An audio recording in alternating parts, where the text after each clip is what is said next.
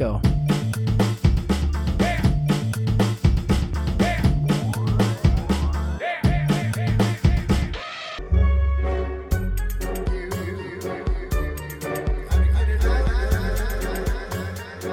Boa noite, bom dia, boa tarde, né? Se você estiver em Tóquio, não sei, de repente. Esse é o Obsessões, podcast dos Sessões, e a gente está aqui para conversar com você sobre o filme A Casa dos Espíritos. E A Casa dos Espíritos é um filme bastante até emblemático dos anos 90. Muita gente você vai ouvir aí que tem esse filme como ah, é meu filme preferido de todos. E é interessante indicar pelos temas que ele levanta. É um filme que é adaptado de um romance, o primeiro romance da escritora chilena das mais famosas, que é Isabel Allende, que está aí escrevendo, vivíssima. E o filme ele traz ali três gerações de uma família que são retratadas nessas duas horas e meia é o filme que a gente não tem visto muito acontecer no cinema ultimamente, que é o tal do romance épico, né? Tá acontecendo a história e tem um fundo de história com letra maiúscula por trás. E ali, no caso, a história do Chile. Então, eu vou aqui só citar, não sei nem se a gente vai aprofundar, mas eu vou citar os possíveis temas que o filme pode levantar e que eu anotei aqui. É, o sonho de ficar rico trabalhando duro. A apropriação cultural, já que o filme é chileno, escrito por uma escritora chilena e é produzido por Dinamarca, Alemanha, Portugal e Estados Unidos.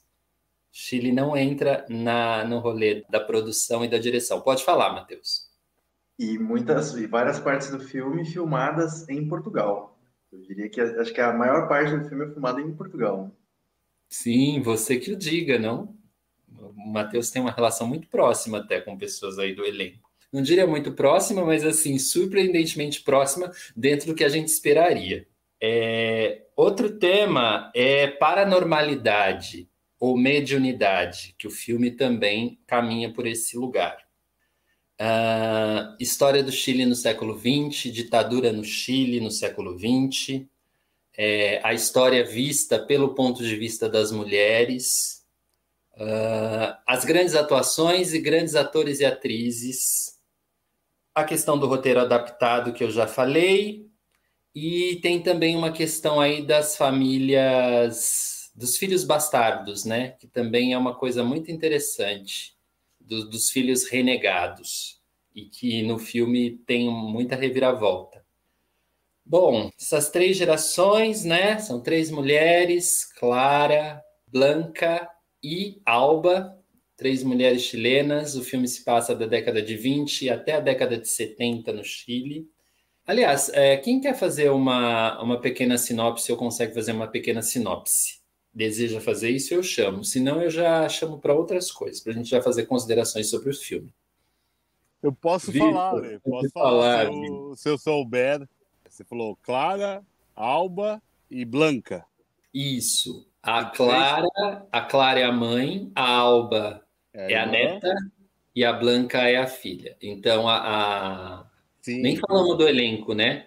A Clara é a Meryl Streep, a Blanca é Winona Ryder e a Alba é, aparece no filme ainda como criança. Tá. É, e não é uma criança que a gente conhece o nome hoje, poderia até ser, né? Quem sabe não seja, sei lá, Source Roseman atualmente. Vamos ver. Vamos jogar essa, essa bomba pro, pro público.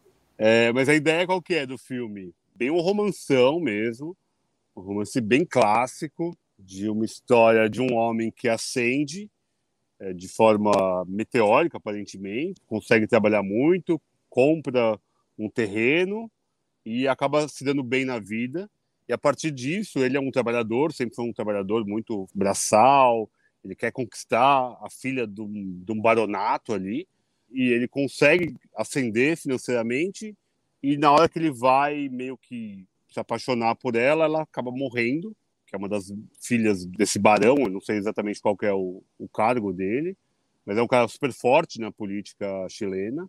E tem uma irmã, a irmã dessa menina que falece, que é o nome, agora vocês vão falar se é Alba, talvez seja isso. Clara. A Clara. É porque é tudo claro, né? Tudo, é, as três têm o mesmo nome, né? É uma sequência da mesma coisa, né? Não.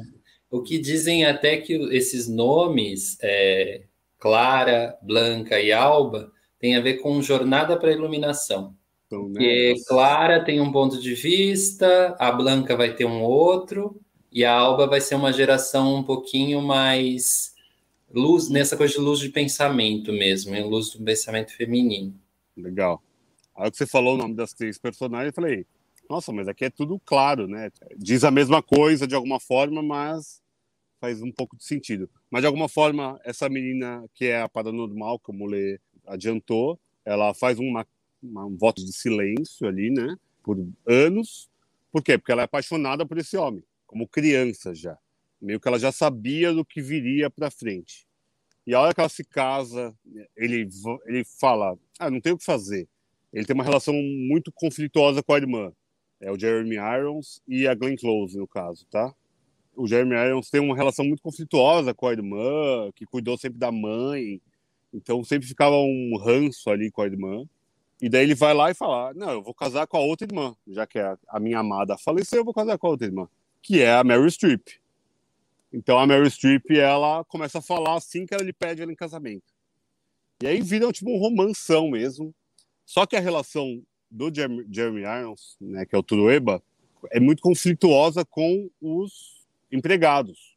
Ele é tipo o senhor, comparando aqui com a nossa escravidão brasileira. Então, assim, é um filme que fala sobre coisas tão amplas, mas é um filme de amor a, a, meu ver, é um filme de ascensão feminina. É, a mulher ali tem um ponto central, que os homens no filme são todos para destruir e as mulheres para construir. Pelo menos foi a visão inicial que ficou para mim aqui. Talvez essa essa alusão da luz que o Lê falou, né, dessa cada hora uma clara evidência um pouco maior, para mim faz sentido, que realmente as primeiras ali, tipo a Glenn Close, que é a irmã, é, tipo trevas, ela tem uma coisa obscura, ela é muito controladora, ela está impecável. Para mim, é a melhor mulher do filme, né, a Glenn Close. Já para jogar aqui uma bomba. A Meryl Streep já é essa pulguinha atrás da orelha, que ela tem essa mediunidade e vai indo e vai indo e ela explode.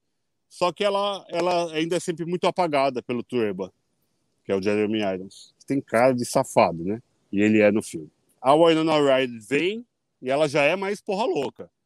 Pegava o cara, filho do, do empregado, e daí ia. Que é o Antônio Bandeiras. Também, para pegar o Antônio Bandeiras é fácil. Até eu. A, a Winona tá tão linda nesse filme. Tá linda. E ela nem roubava nada. Ela, ela nunca foi feia, né? Mas ela tá tão linda, gente. E ela não roubava ninguém ainda naquela época, me parece. Então, assim, é, é um filme que eu, eu vejo isso. As mulheres vão se evoluindo e quando os homens vão sempre indo para a parte suja, a parte nebulosa. Por mais que o Antônio Bandeiras tenha um papel revolucionário ali, que me agrade, eu como alguém que gosto de confrontar um Pinochet da vida, como se passava ali na época do filme, mas é, é, até covarde em algum momento ali, ele se esconde atrás do sogro que ele nem gostava. Sei lá, é, tem um pouco de, de, de, ranço da ação dos homens do filme, e as mulheres, ela, realmente, uma vai melhorando a partir da outra. Eu acho que é um pouco da Casa dos Espíritos que eu não tinha visto ainda, e eu confesso que eu achei que era um filme de terror. Por mais que tenha a paranormalidade ali, eu achei que era um filme de terror. Não foi bem um resumo, eu já falei um pouquinho do filme, é, o terror tá ali de pano de fundo, né? É outro terror. É, acho que já o Lê já falou tudo na primeira fala dele, ele já desenrolou todos os fios, né? Que o filme traz, assim. Eu queria focar um pouco nas personagens em si, assim, porque eu já vi assistido esse filme no ano de 2010, com certeza, porque a gente estava fazendo teatro, eu e minha antiga namorada, e, e o professor recomendou esse filme por conta do golpe do 11 de setembro de 1973, o primeiro 11 de setembro da história. E tem aquelas cenas de tortura. Eu já tinha assistido em função disso, e aí lembrava algumas coisinhas. Mas nessa segunda visualização que eu tive, me chamou muita atenção o Esteban Trueba. É um cara que você consegue ficar com raiva, que, que ser desprezível. Ele é um conservador, um reacionário e um homem do seu tempo.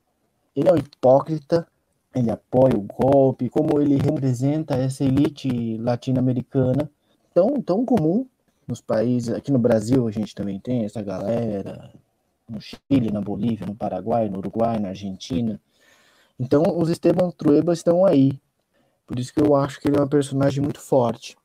É, porque, tipo assim, mostra como a gente tem uma, uma característica latina, né? O, o, o livro A Casa dos Espíritos é um dos representantes do realismo mágico também né? Que é uma literatura tipicamente, mas não só, tem também uma vertente universal, mas é caracteristicamente latino-americana. Solidão é o livro mais importante nesse aspecto, assim, nesse sentido. Então, tem esse lance, tem, um, tem uma cara latino-americana, né? Esteban Trueba é um cara que me chamou muita atenção nessa segunda vez que eu vi por causa disso, assim.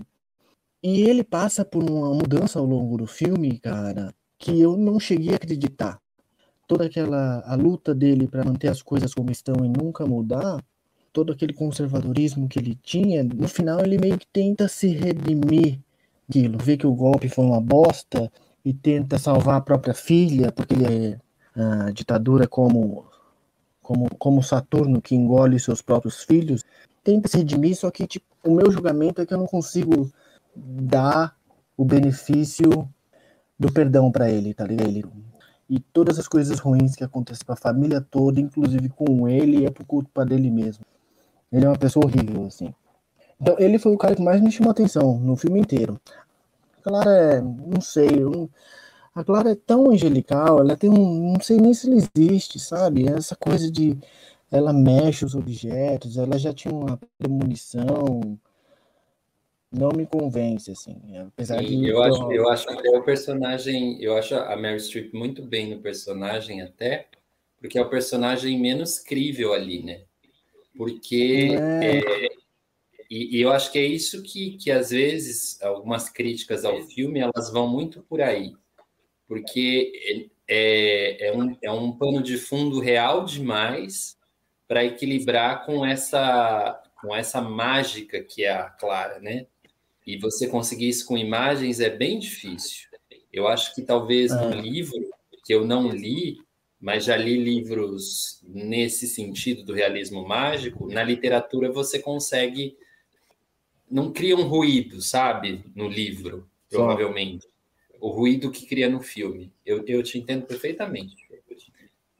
Estou é, adorando essa explicação. Pode continuar que eu não acredito que o céu fosse encontrar o inferno. Assim, a Clara fosse casar com o, capeta, que é o Esteban Trueba. A outra pessoa que eu gosto bastante também no filme é a Férula, que me chama muita atenção, né? Ela é uma coitada, a começar pelo nome, né? Claramente ela é uma pessoa infeliz com o nome desse, Férula Trueba. Ela ficou pra tia, é uma mulher que sempre quis da mãe, e a, a relação do Esteban Trueba com a, a, irmã, que é a Férula, é muito esquisita também. Parece que ele tem ciúmes é, da amizade da Férula com a Clara. É... Por que você falou do nome da Férula, que é um nome coitada? Por que, que ela tem esse nome? Oi, Férula. Bom dia, Férula. Que bom dia vai ser uma Férula. Hum, entendi. Mas, ah, sei lá, eu, eu pesquisei aqui, pensando um pouquinho no, nessa coisa do nome, né? E, e tem é? dois significados bem, bem fortes aqui para o nome. Férula é, é o que pode ser moldado, né? É aquela, aquela coisa que a gente na ortopedia usa sobre um membro fraturado. E também pode ser um instrumento de castigo. Ah, é então assim, faz sentido. Essa segunda. Aquele negócio para bater na palma da mão. Ah, faz sentido, então. então. É... Um bom nome, é um bom nome, né? Guia dos Curiosos Obsessivos. Matheus Moisés, só falta você aí. Então, vamos lá, vamos lá. A Casa dos Espíritos. É interessante, uma narrativa que a gente é gostoso de assistir, apesar do peso que ela tem. Assim, a combinação que o filme traz entre, vamos dizer assim, né, drama da vida privada, drama familiar e a, a vida política, porque quando a gente olha para a história, a gente olha esses processos que marcaram a nossa história e a gente não sabe exatamente como as pessoas viviam, porque a gente não está nesse tempo. E aquele espaço, inclusive, no caso do Chico. Eu acho que o filme ele dá uma lição de história nesse sentido. Inclusive uma lição de história é, da maneira como as pessoas viviam e de como as coisas eram feitas. Mas você pensa assim, né? Puxa, é um cara então super ambicioso que ele é, então ele passa por cima de todos, ele usa da violência, da força do poder, e no entanto aquilo passa depois a não ter muito mais significado à medida que os militares tomam o poder. Isso para mim foi bastante simbólico, porque ele é um cara é, muito poderoso e num dado momento ele perde a sua significância. Fala-se muito isso no filme, né? tipo, a mudança, né? O mundo muda. É, você não aceita, o Esteban Trueba não aceita as mudanças. O personagem do Antônio Bandeiras, ele diz assim, né? É, nós só poderemos ficar junto quando o mundo mudar. E eu achei tão legal isso, assim, porque quantas vidas privadas, como a da Férula, por exemplo, não puderam somente mudar ou ter uma possibilidade de mudar, né, ou de, ser de uma outra forma, à medida que o mundo mudou. Eu não acho que necessariamente a gente melhorou, mas é, é uma prisão que ela vive? É uma condição muito prisioneira é, de um mundo é, em que as possibilidades eram muito limitadas. Né? Então, eu acho interessante ver essa mudança, até porque isso vai passando geração a geração. E isso fica muito forte no final do filme também. É, a fala da Blanca, ela retoma essa coisa cíclica e trágica mesmo da vida. Ela passou pelo pior. E o que restou foi som, somente a vida, né? Então ela deixa, ela, ela faz uma coisa muito difícil para todos nós, que é viver e não observar a vida. A mãe observou bastante a vida, a Clara. É, e o que me incomoda no filme, é, eu não sei, gente, eu peguei uma birra assim com a Meryl Streep, cara. Porque, é, não, ela é excelente atriz, quem sou eu para falar, né? Da Meryl Streep. É, e é, é, é, bacana, a personagem é incrível, a atuação é incrível. Mas eu tenho um bode dessa mulher, cara. Assim, é, e o. é engraçado porque eu, eu tenho. Parece um Mazarope pra gente.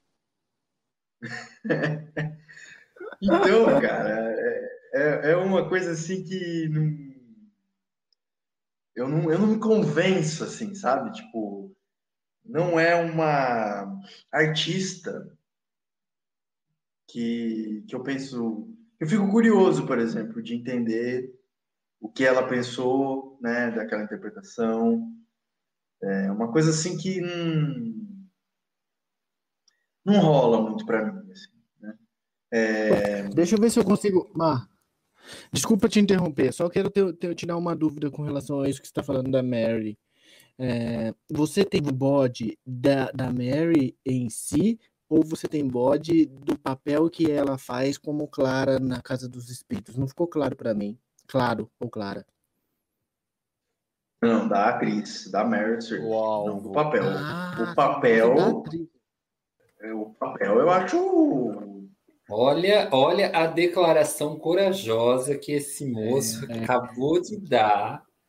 Então, acho que é bom você repetir. 12 anos de história, um, um podcast em ascensão total. Vocês isso vai estar no é, corte do. Não reproduz a opinião do Obsessões. que a gente vai deixar aqui embaixo nos comentários. Problemático. Isso não necessariamente reproduz a opinião desse veículo. Matheus, coloca aí embaixo. Mary Streep é tudo isso? Interrogação. Ô, ô, ô, Leandro, é... eu não sei, cara. É, Eu acho que eu fui Eu acho que essa, essa mulher ela fez tanto filme que se você não gostou em um, um que ela fez, no outro ela se retratou para você. Porque ela é muito versátil. Não, ô, Então, assim, de repente eu não gosto da Casa dos Espíritos. É, aí é um bode mesmo, Matheus. É um bode. Você falou bode, eu acho que é essa a palavra. Então, o problema está em Mateus e no olho de Mateus, não no trabalho da Meryl Streep. Eu tenho um bode do Robin Williams. Ponto final. Eu não posso ver qualquer coisa dele, eu acho um porre. O Robin Williams e, e eu, a gente não combina. Eu não consigo ver esse cara e eu não gosto. Depois que ele morreu, eu comecei a pensar, porra, ele morreu, sacanagem. né? Daí eu até comecei a pormenorizar. Mas a Meryl Streep, você foi polêmico. eu fui influenciado por uma matéria que eu li que dizia que ela teve um determinado filme em que ela não falava né, com uma atriz que ela contracenava. Eu acho que é que eu Horroroso, também sim. li, eu, eu acho que eu li também. Mas ela estava entrando no personagem, acho, Mar. Eu Acho que tem isso. É tipo, se você vê o Jim and Andy, quando o Jim, né, ele acaba entrando no personagem. É um negócio que ele, ele pira no negócio. E ela também teve casos de depressão. Mas não tô falando que ah, ela é legal por causa disso. Eu não conheço. Eu quero que ela continue mas atuando, é- porque eu gosto. Não, é, é realmente, sim.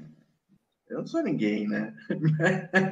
Mas ela é uma excelente atriz. Eu acho- Você é o eu Matheus, como não é ninguém. Eu gosto dos trabalhos dela. Só tô dizendo que depois que eu li isso, eu fiquei com bode. Mas, mas beleza também. A, a gente. É uma coisa tão distante, né? Como o Victor tá falando. Você vai saber o que tá passando né? na cabeça, na vida ou num set de filmagem. Enfim, mas. é, a personagem é incrível, né? A personagem é incrível. Vou vazar. É, é, é, é legal é, esse primeiro panorama, porque eu levantei um monte de temas, né? E aí vocês percebem quais os temas que para nós ficam assim, tipo, mais na frente, né? Acho que também por conta da nossa da nossa história ou da nossa da maneira de cada um ver o mundo. Mas, por exemplo, o lance da paranormalidade ali me chama muito a atenção. Ele é trabalhado no filme de uma maneira, eu não sei, é, é como o, o- o Fernando falou, parece que fica um pouco aquém da grande história, né? A história com H maiúsculo, né? Que é o Fundo Histórico Político do Chile, e toda a história da, da família ali, das gerações, né? Parece desconexo, né, Lê? Parece, porque. Por isso que eu acho ali o, personagem da Clara muito difícil. No sentido de que quando começa o filme, você acha que o filme é da Clara, né? Porque começa com cenas muito fortes ali, mostrando aquela criança lidando com aquela mediunidade, né? Entendendo aquilo. E uma criança que vê a morte da irmã mais velha e conta isso para os pais, né? Pelos relatos que a gente tem, assim, um paranormal, um médium, ele sofre um pouco disso, sabe? Assim, não pode contar tudo que vê ou tudo que sente. E quando você é criança, você geralmente você expressa muita coisa que você vê e sente sem muitos filtros. Então, é, para mim, uma das cenas muito fortes do filme, e que no livro também deve ser muito forte, mas que a gente está falando especificamente do filme, é primeiro essa primeira parte. O, o pai da Clara é um liberal. E aí ele vai fazer uma festa lá no partido, enfim, e vão tentar envenenar o cara. E aí, em vez dele beber, quem bebe é a filha, a, a bebida que, que tá envenenada. Estou dando um super spoiler aqui, mas é a primeira parte do filme. Antes disso, a Clarinha, vamos chamar de Clarinha, para dizer que a, que a criança, a, a Clarinha fala: a Rosa vai morrer. E ela já está sofrendo com isso por antecipação, né? E não só ver a irmã morta depois, depois daquilo que ela tinha dito, como ela acredita que ela não pode dizer mais nada, porque o que ela fala acontece. e como ela vê a necrópsia da irmã. Por isso que ela fica sem falar, né? A cena é, é. é bizarra, né? É muito expositiva, gente. É bem realista, é dentro do que a gente imagina. Por isso, hoje eu acho que Casa dos Espíritos não seria filmado como um filme. Eu acho que tem todos os elementos de uma série ali, todos. Uma porque você percebe que alguns temas, como esse da mediunidade mesmo, ele não consegue verticalizar, né? Fica muito na superfície mesmo. E dos assuntos que ele vai jogando ali, que vai dando ganchos para você querer descobrir mais. Por exemplo, só essa parte da Clara Medium, que tem algumas passagens que são bem fortes, né, da, da paranormalidade dela, eu gosto da onisciência do personagem. Então eu acho que isso é pouco explorado, no sentido de que ela ali é muito poderosa, né? E parece que ela sabia o curso da história antes de todo mundo. Me passa essa impressão. E mesmo sabendo o curso da história, parece que depois desse silêncio de anos, ela percebeu que ela não consegue interferir no destino, vamos dizer assim, né? na maneira como os acontecimentos têm que acontecer. Então, é, é uma personagem assim de super aceitação, a Clara, que é essa é a primeira geração das mulheres que, aliás, já é a segunda, né? Porque tem a geração da mãe dela, que é a mãe que cria ela para ser aquela pessoa que vai ser indicada para um casamento. Então, ali, de certa maneira, você tem quatro gerações de mulheres. Uma curiosidade que eu li é, o filme é super adaptado do romance, porque no filme a narradora é a Blanca, que é filha da Clara. No livro, quem narra a história é a Alba, é a neta. Então, o que, que eles fazem? Eles invertem os personagens, porque no livro, quem é uma pessoa mais de esquerda é a neta. É só na terceira geração que vai chegar nisso daí. Na geração da Blanca, a Blanca ela é uma artesã e a mãe ela foi criada para ser uh, esposa. Então assim passa da esposa para artesã para para mulher que se engaja na política. Pode falar, Vitor. Faz todo sentido, porque assim eu achei que a passagem de tempo foi tão rápida, porque é uma mudança muito drástica de um país. E um país absolutamente rural, tá, sei lá, em 30 anos, porque é uma criança que tem 30 anos, né, não vai ter mais que isso, ali, né, a, a Winona Ryder, já ser a revolucionária do Pinochet. Realmente eu fiquei meio perdido no, no, no espaço temporal do filme. Realmente, agora, quando você falou, faz todo sentido. Então, é, é isso, ele não aprofunda alguns temas mas ele, ele lança muitas, muitos, muitos temas e muitos assuntos. Tem uma. Ah, desculpa, desculpa. Pode falar, Fê. Não, eu ia começar um outro, um outro assunto, mas termina o seu, o seu raciocínio, acabei te cortando, foi mal. Bom, eu vou terminar o raciocínio e vou ouvir o que o Fernando tem a dizer. Não, ele surgiu quando vocês estavam falando. Uma coisa legal desse filme é que você vê. Acho que o Matheus tocou isso um pouco na fala dele. Que você vê como um núcleo privado, particular, familiar, se vocês quiserem, é, encontra contexto numa sociedade, um contexto histórico, né? Então, a Blanca cresce no filme, né? O, o Lê acabou de falar que no livro a Alba é muito mais é, socialista é, e esse teor socialista no filme recai sobre a Blanca, né? É, e o Esteban Trueba, ele havia estuprado logo quando ele chegou na fazenda em que ele tomou posse, ele havia estuprado uma uma mulher do campo que ali habitava, né? E com ela teve um filho, um bastardo, que também se chama Esteban, não é isso? E esse filho, é, em algumas, algumas passagens do filme, ele procura o Esteban, pai, pede ajuda, pede dinheiro, inclusive chega a denunciar o Pedro, que é o socialista por quem a Blanca é apaixonada. E em determinado momento ele se alista no exército. E quando vem o golpe, ele tortura a Blanca. Inclusive, antes ele havia até mesmo entrado na casa né, e meio que tentado abusar da Blanca, ainda pequena. Então, é, é um ciclo, né? É um ciclo de merda que o Esteban faz que vai desenrolando em grandes merdas maiores, assim. E um outro elemento do filme muito interessante que eu achei, que eu acho que também tem aconteceu aqui no Brasil também, em todos os países latino-americanos que passaram por processo de ditaduras, é o lance de tipo assim, no momento em que a direita tomou poder no Chile, derrubando o Allende, o Esteban Trueba se toca e vai conversar com o ministro da Defesa. E o ministro da Defesa é um militar que está sentado na cadeira do ministro da Defesa, e ele fala uma coisa muito, mas muito importante de saber para todo sempre. Que ele fala assim: vocês ainda vão ter o poder econômico de vocês, mas quem manda no país é a gente. Hum, hum. É a burguesia que apoia o golpe e depois se fode com a porra do próprio golpe. É, isso aí aparece em Cidadão Boyle, assim, de alguma medida. Todos, alguns documentários brasileiros aparecem isso. Então, é, é, é um ciclo, assim, né?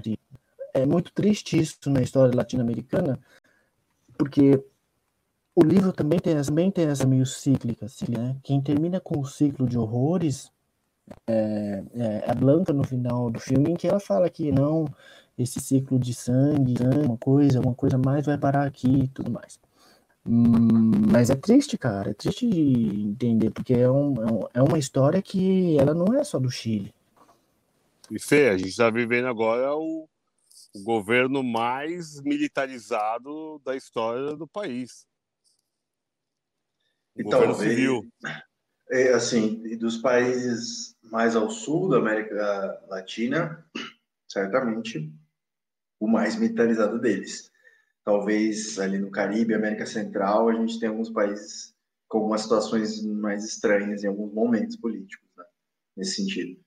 Mas daqui para baixo, é, o Brasil tá um negócio assim bem esquisito. Né? Mas eu queria chamar a atenção, aproveitar esse comentário do Fer e pegar também o gancho do que o Vitor, é, quer dizer, o Leandro e o Vitor comentaram, que é o lance temporal, né? Eu até coloquei aqui a, o período é, do regime de exceção chileno, né? Existe uma, uma tentativa, né, uma narrativa ali, que é, uma, é um argumento, na verdade, que conecta a opressão patronal, vamos dizer, naquelas regiões mais rurais, e que não necessariamente é um.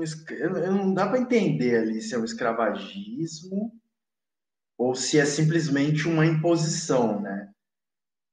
Porque a gente tem ali 1928 na casa, aparece aquilo. Então, quer dizer, a casa ela foi erguida em 1928. Então, pelo menos é depois é pelo menos da década de 30.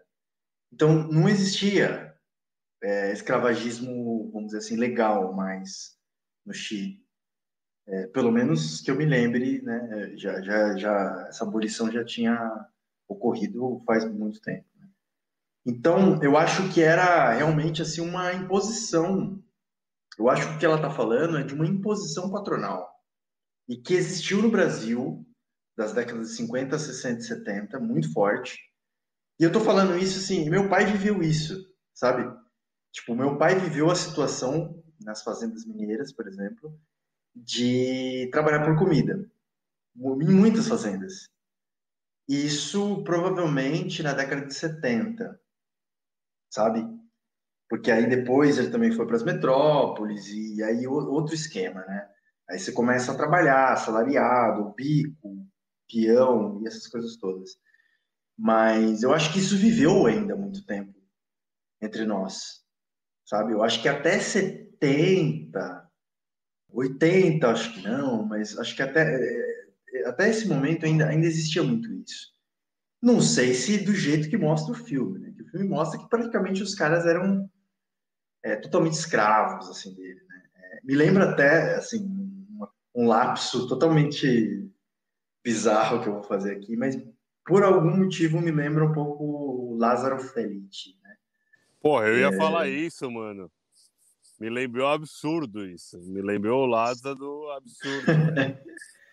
E eu acho que tem um pouco disso, porque o Lázaro Felice, não sei nem se é assim se, se, que, que se fala, ele, ele tem um pouco de realismo mágico também, né?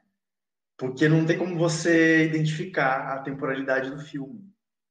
É, tem aquele grupo ali que eles são como se fossem servos, vamos dizer assim, né? escravos, servos, sei lá, enfim. Eles são ligados à terra e eles, eles são impedidos no Lázaro Felice, né? E eles são impedidos de sair. E então eu vejo essa conexão. Eu acho que se tentou fazer isso também, não só para dar uma verossimilhança histórica, que eu estou trazendo aqui alguns indícios de que poderia haver, de certa forma, mas também para conectar, né? Aquela coisa do, do estupro. É, o filme ele traz o, o top, né? O top das, das ofensas, das desgraças históricas que nós vivemos, né? Então é o filho bastardo, é a violência sexual, é, é o patriarcalismo, é, é o machismo, é, a posição política, a violência, a tortura. Então, é, é, essa coleção de coisas horríveis eu penso que houve essa tentativa de mostrar também como há uma permanência né, nesses, nesses grupos, nesses comportamentos, e como em determinados momentos a gente precisa olhar ou ter algumas atitudes um pouco diferentes, simplesmente para que as coisas. É, para que a gente consiga conviver melhor mesmo. Assim. As mulheres ali, eu gostei muito da leitura do Vitor, que elas estão muito ligadas ao movimento ali no filme elas deixam o movimento fluir.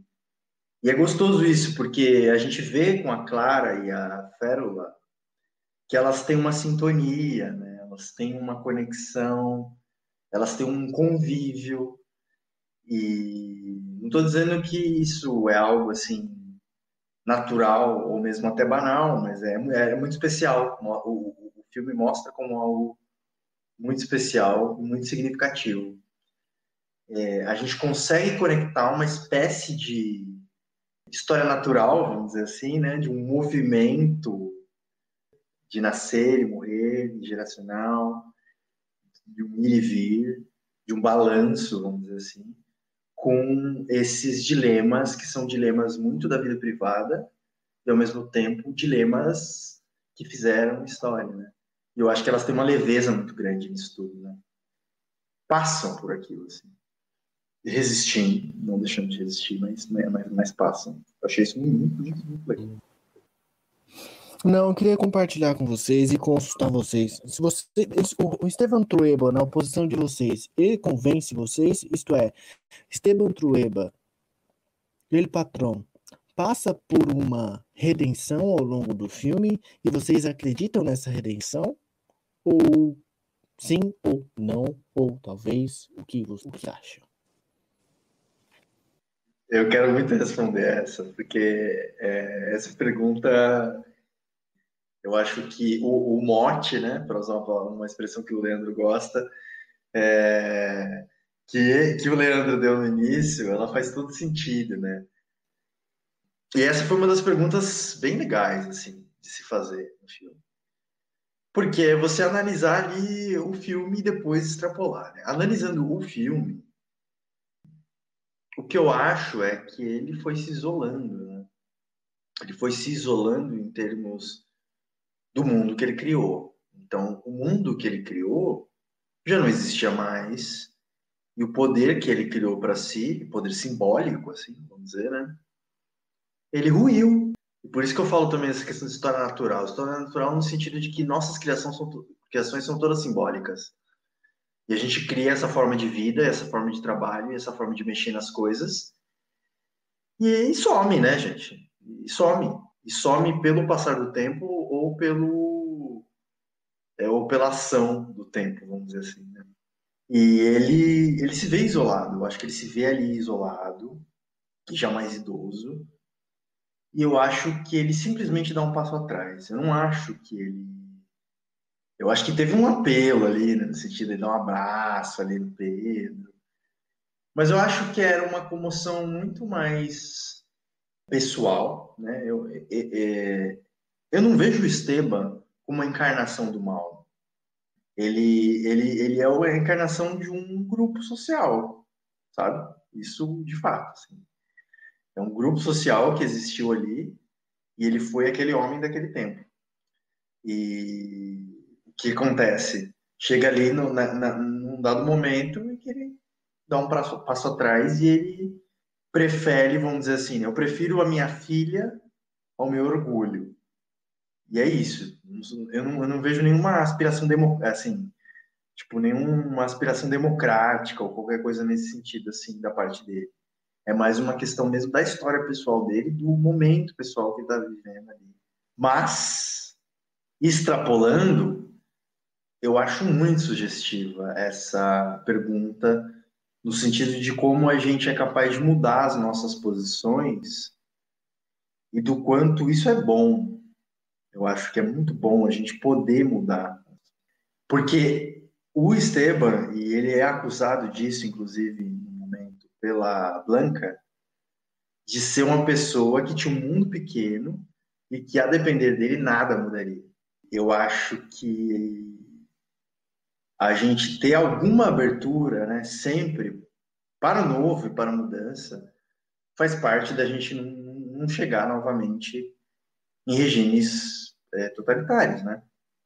Eu acho que a gente precisa ter alguma abertura para a diferença. Assim. Eu, eu acho incrível a, o fato de o Esteban ele, ele ser deplorável em todas as horas do filme. Eu acho ele deplorável do começo ao fim. Que é, é um exercício que eu tenho que fazer com o meu irmão mais próximo, que está apoiando um genocida, eu tenho que ter essa benevolência. Não de que ele vá se arrepender, de que é legítimo ele ter um direito dele se expressar. A minha posição não é a correta, é a minha posição. E a posição do, do Esteban Trueba é a posição dele. Ele comeu pão que o diabo amassou ali, para conseguir conquistar uma grana, para conquistar uma mulher que morreu. Então, assim, ele tinha todos os motivos de ser o cara mais revoltado da, do planeta Terra. Daí ele tem uma irmã que é uma bruxa com ele, ele tem uma mãe e um pai que ele renega. Assim, todo o pré-histórico da vida dele é o pior possível. E daí ele vira um, crápula um ditadorzinho bosta, um, um senhor do engenho, e ele tem lá um capião que tem um filho que é um revolucionário. Então, assim, é, é, não dá para julgar todo o histórico também do Esteban. Não estou falando que está certo. Para mim está absolutamente deplorável, igual eu falei no começo da minha fala. Ele é o, é o personagem mais deplorável do começo ao fim. Porém, ele tem todo um histórico absolutamente trágico e não que justifique tudo que ele faz. Porém, ele tem os motivos dele estar lá. Ele tem uma filha que é talvez seja o alento dele de acordar dele para a vida dele. Acho que isso é importante. Porém, eu também concordo com o Matheus. Eu acho que ele não muda. Tem pessoas que não vão mudar. É uma consciência política, é uma consciência ideológica. Uma coisa, uma, a, a Fébula, né? Que é o nome da, da irmã dele. É, eu acho que é uma, é uma personagem tão cativante para mim, que para mim ela é a personificação da mulher oprimida. E eu acho que ela é o personagem mais complexo do filme, para mim. Eu acho ela mais complexa, porque ela tem a conexão com a mulher do filho, do, do irmão, com a mulher do irmão, uma conexão que em alguns momentos dá até a intenção de ser uma conexão sexual ela tem uma conexão com, com o irmão como mãe, que ela tem uma mãe que é obesa, tá lá, mórbida, que ela só cuida, e ela tem que parar de jantar para limpar a merda da mãe. Ela só se fode o filme inteiro. do começo ao final. Ela é a que mais me chama atenção. Ela nunca fez nada que ela quisesse fazer. Com o decorrer do filme, quando chega na Winona, quando chega na filha dela, o filme mostra que as mulheres vão tomar conta dessa porra toda. Eu acho a beleza do filme está aí. Vai da mulher mais oprimida que eu já vi, talvez dos últimos filmes que eu vi, para uma revolucionária. É, Fê, eu acho que o que acontece com o Esteban é que ele envelhece, né? É o, é o processo de envelhecimento, a, a única mudança ali, assim. Porque quando parece que é, quando você envelhece, e eu ainda não envelheci, eu estou supondo. É, Meninão. É, sim, no sentido de que você a sua, o seu espectro de ação, eu digo ação do que você pode fazer com as mãos e tal, ele vai ficando menor. Eu acho que você vai sacando isso. E você vai sacando que a outra geração está vindo, né? Eu não tive filhos ainda, mas eu acho que ter um filho é uma coisa que muda a sua perspectiva com relação a esse seu tempo e ao que está vindo aí pela frente e que talvez seja algo em que você não tenha mais tanta ação, né? Essa ação ela tá mais para esse para essa geração que vem. Eu acho que quando você tem um neto, uma neta, que foi o caso do Esteban, eu acho que você vai é, se recolhendo mesmo, no sentido de que já tenta perceber esse mundo que está vindo no sentido de que você começa a, a escutar mais a música, já que você já não pode mais dançar conforme a música, sabe? Você não tem mais pernas para isso. E o seu corpo está te avisando isso. Então você vai observar a nova geração. A sua, a sua, a sua, a sua, talvez a sua pulsão de vida esteja em observar os seus netos, as suas netas brincarem porque ali dá para ver que ele tem uma conexão muito forte com a neta. E que a neta faz alguma coisa nele mudar internamente. Pode não mudar as posições políticas, não vai mudar tudo que ele fez. Mas muda no sentido de que eu acho que ele dá um passo atrás, sim. Embora ele já não tenha mais esse espectro de ação. Difícil explicar isso, mas eu acho que fui prolixo, mas consegui alguma coisa. Mas, Lê, repara, repara. É, na, nossa, na nossa história também, a transição ela teve muito a ver também com relações pessoais, né? Com relações familiares. Totalmente. Com, com a situação de é, jovens né, ativistas de vários movimentos e do movimento estudantil mas você, muitas pessoas ali que tiveram uma situação de violência, de exílio, até de morte, e que tinham ligações com classe média, classe média alta, ou às vezes até mesmo com a elite brasileira. Né? Então isso começou a balançar também algumas relações é, pessoais ali. Isso, isso é uma coisa muito legal do filme, que é o fato da gente conseguir notar isso que é, às vezes, é, muitas coisas do que a gente vive, do que nos fica marcado, é decidido à medida do humor das pessoas, à medida da fase de vida das pessoas e à medida do que é possível a pessoa fazer. No caso, a pessoa que tem poder. Né? E é uma dimensão que a gente não consegue nem conceber até. Não. De certa forma. Mas eu vejo o Esteban Trueba como um cara que encarna essa figura, né? Essa figura do poder econômico e que se investe de poder político e que no fundo, no fundo, também tem as suas questões pessoais que interferem nisso tudo, que interferem num sentido até massivo às vezes, né? Quantas coisas não foram feitas por capricho política e economicamente e, e continuam sendo, né? É uma coisa é uma coisa louca de se pensar o quanto o poder influencia a vida de tantas pessoas. Sim. E o, o quanto é, essa coisa do ficar rico, né? É ficar pobre. Porque o Estevam continuou chucro.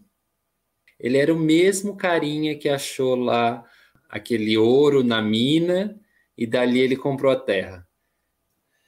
E eu não sei se seria melhor. Bom, é difícil a gente falar sobre o que não aconteceu. Mas assim, vocês comentaram sobre a apropriação cultural no começo da nossa conversa, né? É interessante pensar. Será que a gente conseguiria roteirizar isso de forma melhor com, sei lá, talvez com atores latino-americanos conceituados? Não sei, pegar um Ricardo Darim, alguém assim para fazer o Esteban, por exemplo, não sei. Eu acho que poderia chamar o Jodorowsky para dirigir. E aí, chamando o Jodorowsky para dirigir, se o filme acontecer, vai ser maravilhoso.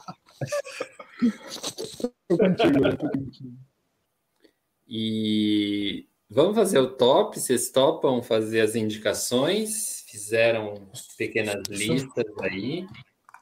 Eu posso começar, que a minha é muito boa, e muito fácil, muito rápida, muito bate-pronto. Tô super top. Top. Agora nós vamos para as nossas indicações. indicações do Obsessões. O momento você esperou, tá sabendo que tá chegando no finalzinho, mas temos ainda filmes a recomendar. E hoje, o que a gente escolheu? A gente escolheu recomendar filmes das atrizes Glenn Close, ou Meryl Streep.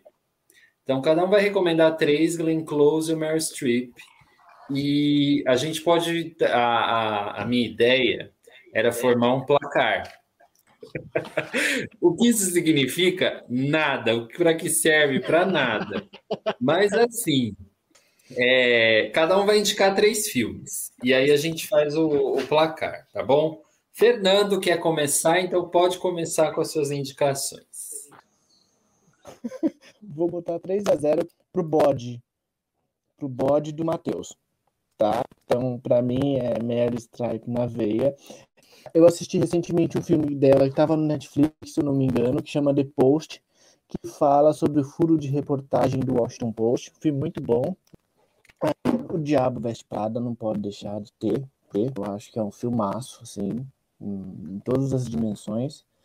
E o terceiro seria a Maria, que é um filme mais bobinho, mais, mais bestinha. E ela tá, eu acho, não tá? Eu tô, tô viajando. Qual filme? Mamia? Não, não a Mia. Go again, mama. Isso. É chato Isso. pra caralho, né? É, é, mas eu acho bonitinho. Eu vi uma vez, nem me lembro muito bem, e vai ser esses três aí, tá bom? Muito bom. Então o placar do Fê é 3 a 0 para Meryl Streep. Muito bem, vamos ver se a, se a Glenn Close vai se recuperar. É, Vitor, quer falar? Três indicações. Vamos lá. Olha, eu fuçando a filmografia das duas, eu acabei achando que as duas são mais bem relacionadas com academias e tal, do que realmente elas realizam papéis essenciais para o cinema. Porque dificilmente elas levam os filmes sozinhas.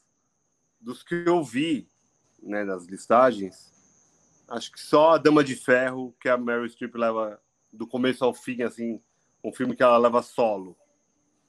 E eu vou recomendar três filmes, claro para aumentar a diferença para Mary Streep, mas será em 2 a 1 um. Dúvida com a Mary Streep, mas quem são, para mim, os personagens principais? É Philip Seymour Hoffman e Amy Adams no filme. E o outro dela que eu vou recomendar é Álbum de Família. É um filme que eu vi até por conta de terapia. É, e ela divide muito bem o papel com a Julia Roberts. É um filme muito pesado sobre envolvimento de família, de trocas ali entre mãe e filha, é um negócio bem duro de ver, bem, mas muito bom. Ela tá ótima no filme também. Da Glenn Close, Eu, eu, eu, eu gosto de dois dela bastante. Eu vou citar um que talvez seja menos conhecido, que acho que o outro alguém vai recomendar. Vou recomendar Albert Nobbs, que ela faz um personagem homem, né? Que é bem interessante. Ela fez um mordomo e me lembro de ficar bem marcado assim a atuação dela. Então, 2 a 1 um, estamos com 5 a 1 um para Mary Streep. Não, eu não acho que eu tenho repertório suficiente para votar. Eu vou dar um voto. Dar um voto tá na, Glenn, na Glenn E mimimi. Não, não, não. É, eu acho injusto com a Glenn Close, que eu gosto mais e que eu vi menos filmes. Eu vi vários filmes da Meryl uhum. Streep, então eu estou indignado, porque eu não vou votar também numa coisa que eu não vi. Tem alguns que eu vi, tem alguns que eu vi que faz muito tempo, como é o caso, por exemplo, da Glenn Close, do Encontro Marcado. Eu, inclusive, nem me lembro que ela estava que ela tava nesse filme. É... Não é atração fatal, não, mano? Não, encontro marcado, ela tá mesmo, cara. Encontro, encontro Matt Pitt e o Hopkins lá? Do advogado? É. Ah, ela tá não, nesse filme? Patina, né? A Patina? Patina, né? Não, bom, enfim, desculpa, desculpa, de vago, de vago. Não, é... não, não tá no filme? Não achei essa daí, não. Encontrei a atração fatal. Que esse eu, Tiraram... eu falaria dela, mas eu não falei. Tiraram a Glenn. É, meu, estão cancelando a Glenn, hein?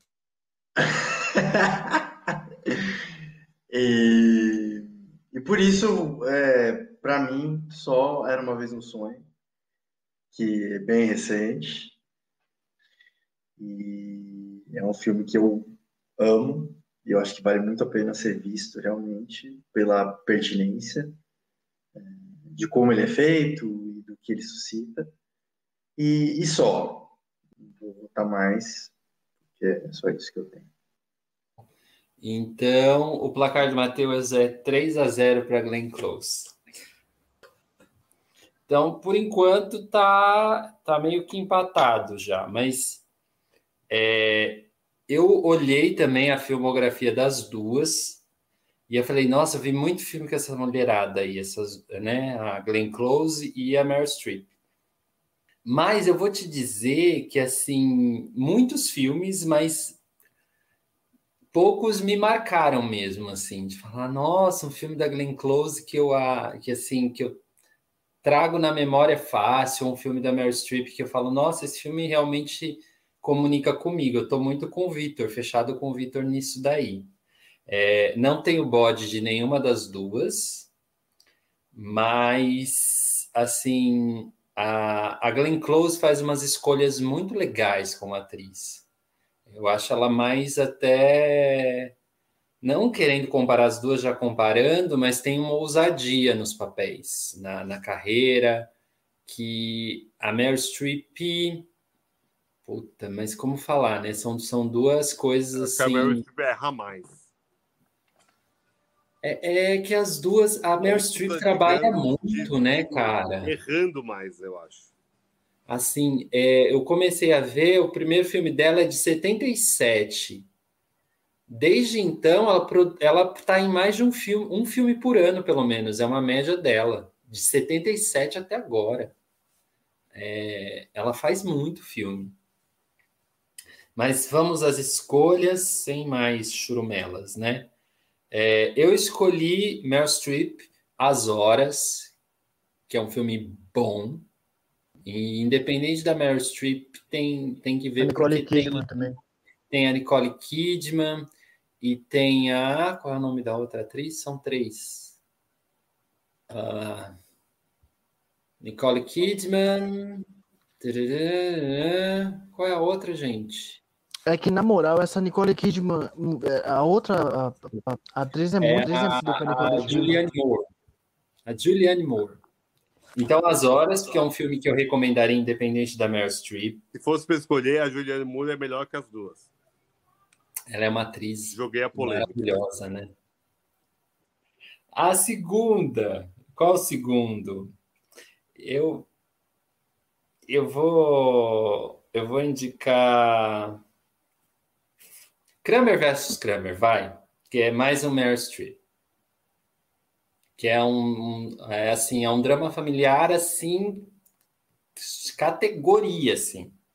É, e é um filme que também está um pouquinho longe do, das horas, né? Porque é um filme aqui de 79, tem o, o Dustin Hoffman, que também está melhor que a Meryl Streep no filme, brincadeira.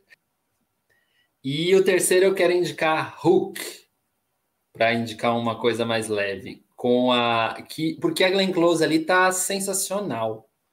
E mais uma vez ela faz essa coisa de inversão de gênero. Ela faz lá o um dos, dos piratas do, do Hulk, né? Que é o covarde. Mas, Desculpa, é o, é o, o verde, o Hulk verde. Não, o Hulk é a volta do Capitão Gancho em português. É o Hulk do Peter Pan, o Gancho. É, e uma Mas menção honrosa para A Morte Lhe Cai Bem, porque a Meryl Streep está muito divertida ali. É um filme que vale a pena ver. Só para lembrar, o filme mais famoso da, da Glenn Close talvez seja Atração Fatal, até hoje. A Atração Fatal, Ligações Perigosas também é um filme bem representativo, acho. A gente acabou é. não citando. Mas é, eu acho eu que é mais famoso. Também, é, eu queria citar também o Manhattan, mas não citei, mas agora é. citei. Então, é, no fim das contas, eu acho que. É, a, Mary, a Julianne Moore ganhou. É, a, a gente ficou com a Julianne Moore e com o Dustin Hoffman. Não, acho que a Mary Streep é maior. É maior até no tamanho de, de premiação. Não tem jeito, né? Por mais que a, a Glenn Close foi super fofa com a Fernanda Montenegro recentemente, falando que ela merecia ter ganho o, o Oscar é, por Central do Brasil, não a Gwyneth Paltrow. É, ela foi super bem nisso, né, nesse posicionamento. Para nós brasileiros, óbvio. Então, é, a gente começou no Esteban Trueba, passou tudo isso aí para recomendar, eu acho. No fim, A Casa dos Espíritos é um filme que vale a pena você passar por ele. A gente encontrou esse filme na HBO Max, ok? E, mas eu acho que ele tem também no YouTube. Se você não tiver o HBO, você encontra no YouTube. É, é, um filme que vale a pena ver, que tem assim algumas dessas concessões para adaptações que foram feitas no cinema que saíram de livros. Então é isso. Leia mais, veja mais filmes, assista a gente, siga a gente no Instagram, no Spotify e tamo aí. Beijos, obrigado. É nóis.